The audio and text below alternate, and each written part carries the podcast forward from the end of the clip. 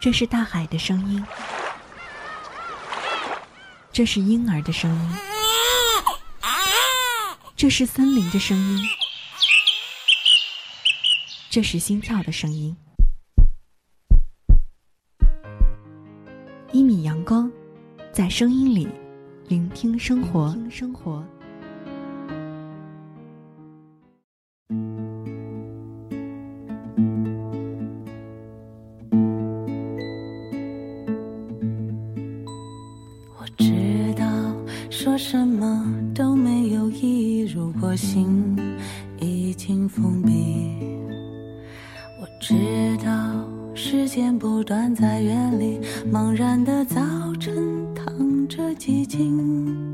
我还知道未来不断在靠近，慌乱在思绪满溢的夜里。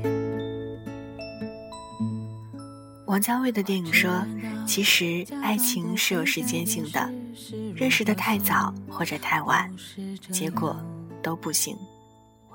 如果我在另一个时间或空间先认识他，这个故事的结局就可能不太一样。”我会哭倒在方向盘上，如果一直。都太坚强，我不知道关起房门怎么跳舞，我不知道音乐响起怎么开口，我不知道脆弱时候怎么勇敢，关于自己怎么面对，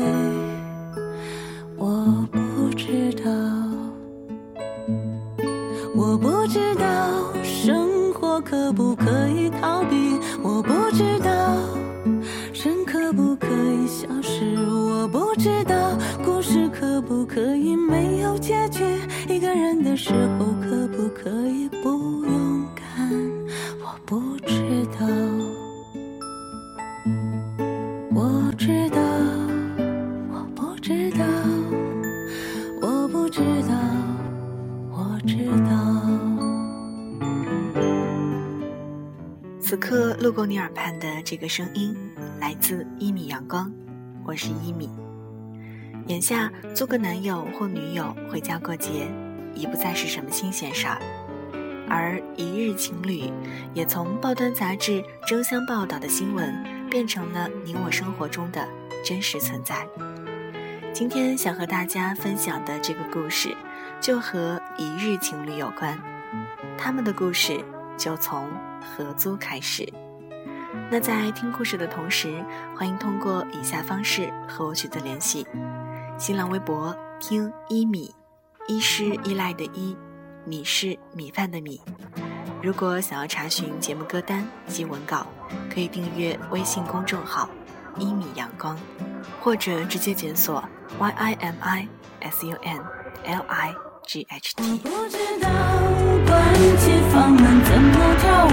我不知道。音乐响起怎么开口？我不知道。脆弱时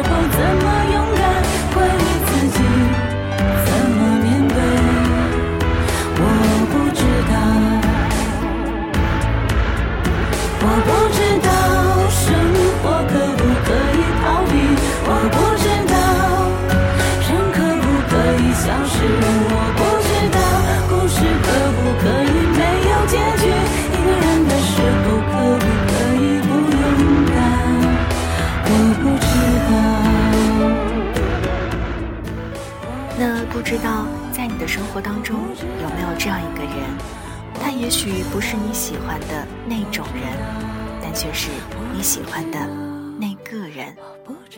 可乐先生和白开水小姐就是这样的一对情侣。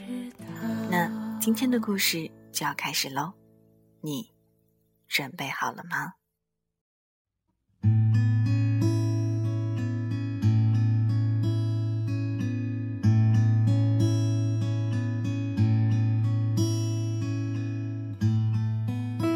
这个世界上的寂寞单身男女，大多分为两种：一种是自己长得丑，还嫌别人长得丑；一种是众里寻他千百度，那人必须得跟自己的标准相符。总之，爱情这场大浪淘沙，让该恋爱的都爱上了，爱不上的就越来越作。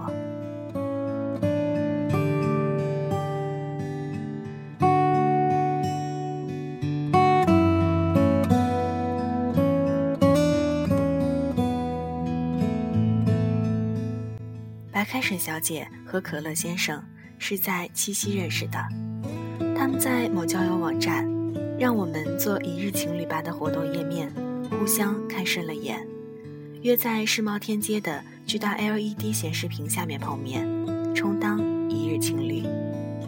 这两个黄金单身贵族都是奇葩，白开水小姐是个老清新，二十六岁高龄，还喜欢文青那一套。穿的衣服是淘宝几十块一件的素色森女款，爱看封面花里胡哨、书名十个字以上的爱情小说，微博的关注列表里都是那些二十岁出头、长刘海儿、脸蛋儿比女孩还俊俏的花美男，待他长发及腰，那些少年能来娶了她，那真真是极好的。可乐先生是一个装叉大户，发微博朋友圈的照片上。必须带上奢侈品包包的边边角角，而那些包要么是朋友的，要么是淘宝买来的 A 货。逢人必说自己的人际关系网有多庞大，某某明星是他哥们儿。可乐先生把自己吹嘘的仿佛腰缠万贯，实则都比脸干净，跟女人吃饭都要对方买单。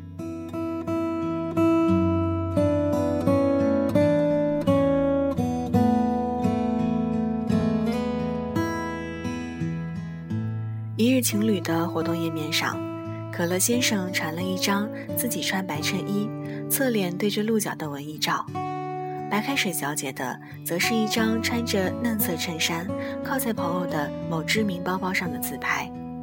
于是双方碰巧正中对方下怀，可一见面立刻见光死。白开水小姐无法想象，照片里那个清新少年会穿着一身豹纹。外加一双捆着巨大泰迪熊脑袋的鞋，当然，可乐先生也无法忍受对面这个满身碎花的素颜路人。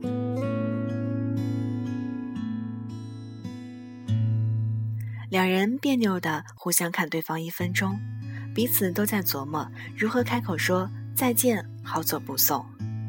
等到第十七对情侣从他们身边经过后，可乐先生突然开口了，他说。来都来了，别输给他们。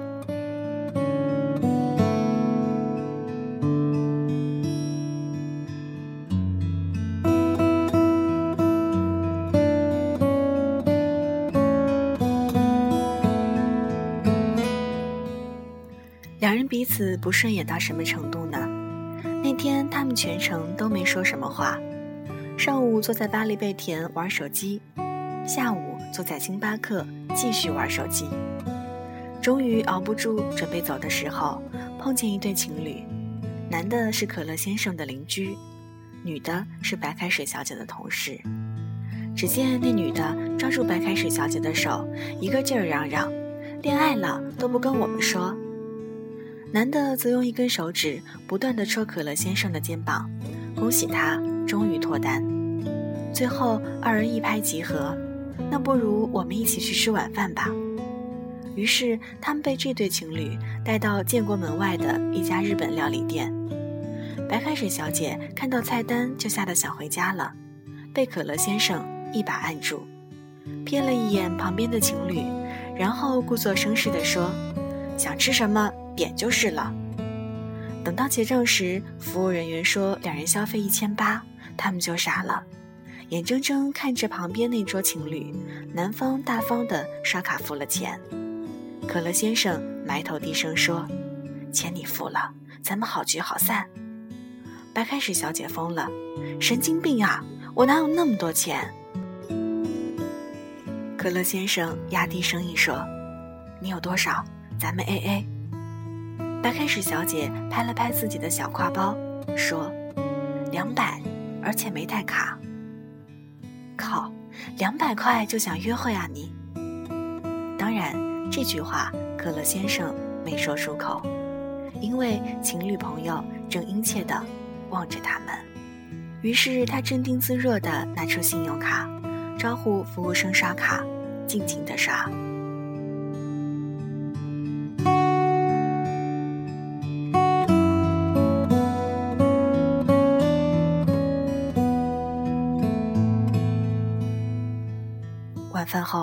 可乐先生还没从消费短信的梦魇中醒来，朋友又提议去三里屯喝酒，两人连忙拒绝，说要回去做爱做的事儿。被情侣朋友们连声夸“你们真恩爱”之后，一日情侣至此结束。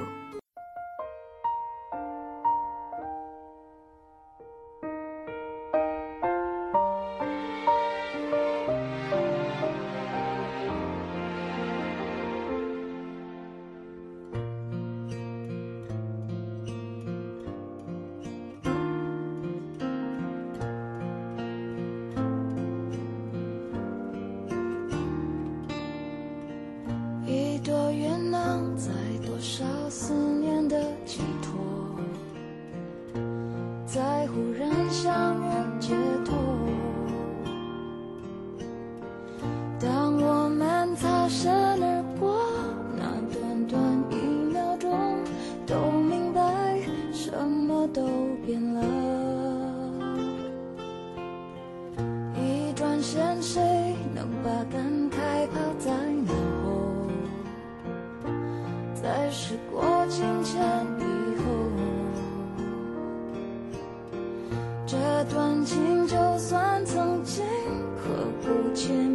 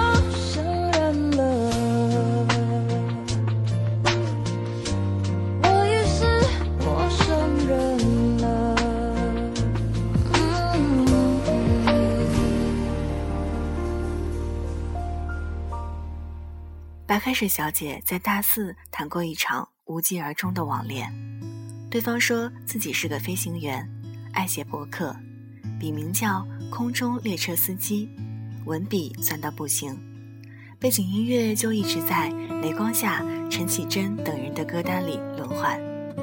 白开水小姐很爱他，可最后人家飞来飞去就失踪了，至今杳无音信。可乐先生的爱情史可谓灌满碳酸，超级刺激。他是个典型的吃软饭主义者，但北京的名媛都看不上他，于是靠自己的少年外表，专攻土豪坯子，要么是女博士，要么是女程序员。三年谈了十几个妹子，他就像家客栈，专门收留进京赶考的书生，和每个人私定终身。心想这么多，总有一个会高中状元。但时间不等人。至今仍在爱情领域没有半点收获。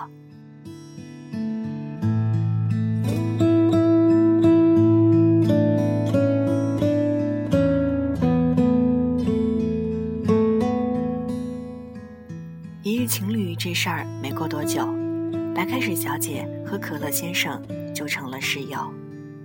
事情是这样的：七夕之后的某天，白开水小姐在上班路上。突然被围堵，地铁站里几个年轻人追着喊她“碎花姑娘”求合影，到了公司也惹来众人侧目。等她打开微博之后，彻底惊呆了，一夜之间自己涨了几万粉丝，艾特和评论全是五位数。她看见转发大多加了“最萌情侣走红”的话题标签，于是随手点开，然后就受到了惊吓。因为他看见那张被疯狂转发的照片上，穿着一身碎花的自己，正深情地望着比他高两个头的豹纹可乐先生。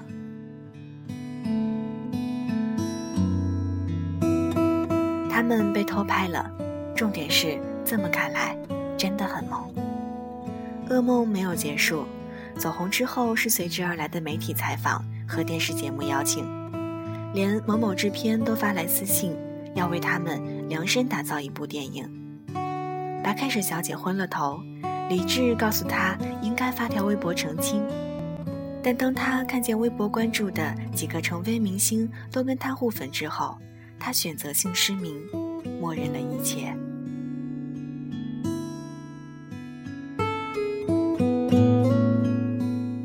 随之而来的是所有人都在看他的可乐先生什么时候出现。下班后，白开水小姐就成了箭靶，被无数目光扫射，最后被逼退到面包房里，看见了共患难的可乐先生。可乐先生房子到期，交不出房租，于是白开水小姐硬着头皮定下协议，以打折价让他搬到自己家来，一来互相利用，二来互相利用。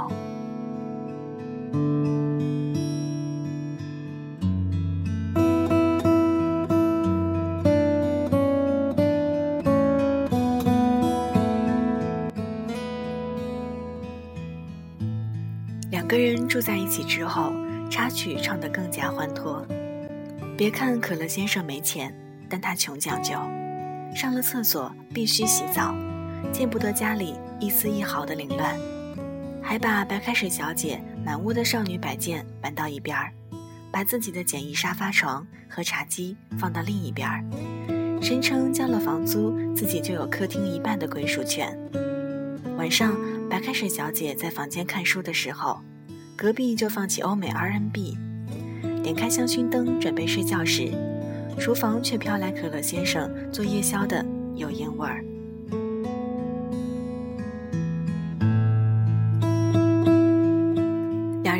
争吵模式相处，但总因为要随时在微博更新合影，出门要演情侣而不得不重归于好，于是他们的一日情侣变成了一个月、两个月。甚至更长。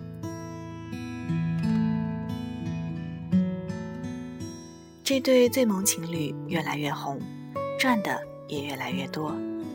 后来真的有那么几个土豪女对可乐先生投怀送抱，当然他绝对不可能错过，时常把白开水小姐丢一边，自己消失了。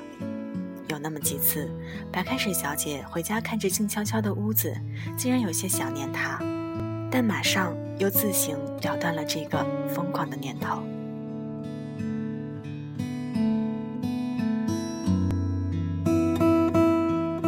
有一次，可乐先生喝醉了，给白开水小姐打电话，让他去接他。他第一次挤在三里屯最热闹的酒吧里，被光线刺疼了眼睛。尽管忍受不了空气中的酒腥味儿，但还是把瘫倒的可乐先生从一个大胸美女身边拽了出来。周六的街道挤满了出租车，却没有一辆能载他们回去。白开水小姐就这么吃力地扛着他，蹒跚地向前走着。可乐先生满嘴胡话，他说：“刚刚打你电话，一个女人接的，她连说好几个打错了。那个时候，我突然害怕你有一天也会这么跟我说，打错了，再见。”我知道你一定会出现，带我回家，是吧？是的。于是，在这晚之后，就像很多故事的结局一样，他们好上了。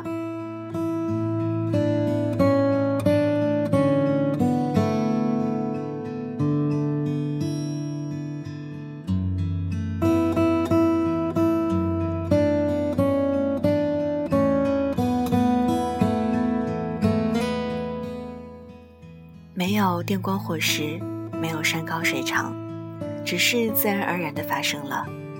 就像某个人停在自动贩售机前，按下了一瓶可乐和矿泉水，咕咚咕咚喝下它们，最后糖分和白水融归一处。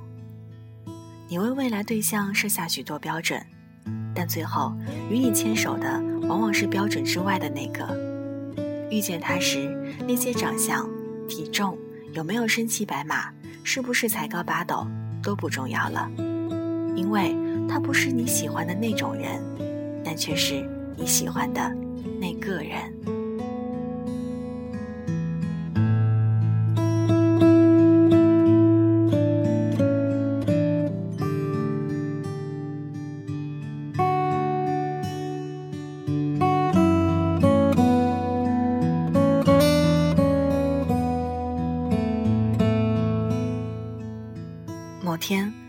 白开水小姐窝在床上，用可乐先生的电脑看剧，一时兴起想去看看以前常逛的博客网站。打开后，自动显示之前登录人的首页。他看见头像下的昵称“空中列车司机”，最后一篇更新是在六天前。他扣上笔记本电脑，深吸了一口气。王家卫还说。世间所有的相遇，都是久别重逢。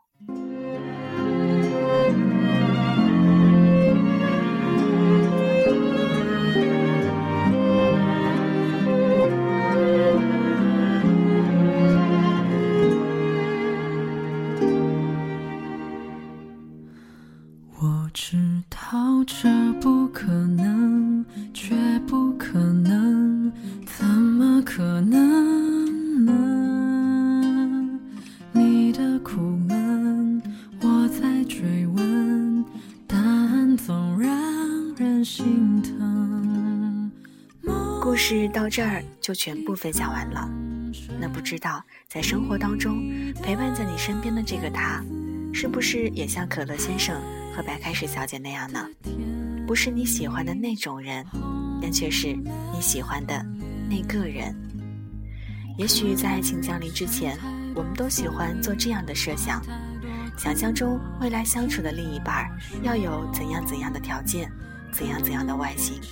可事实上，当你真正遇见这样一个相爱的人的时候，以前设下的条条框框，似乎都不再那么重要了。只是苦闷，找个人陪你疯。都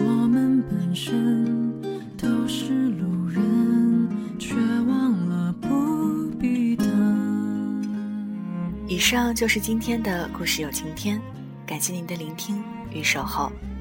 节目之外的时间，可以到新浪微博搜索“听一米”，或者在微信公众平台当中检索“一米阳光”。同样，我们的 QQ 群三七二二三二八五七也随时随地欢迎您。的光临。今天节目的全部内容就是这样，我是一米，谢谢你路过我的声音世界，咱们下期节目再见，拜拜。你回忆，可能我，可能我想太多，话太多，听我，听我说我。可能我，可能我沉默了，没把握，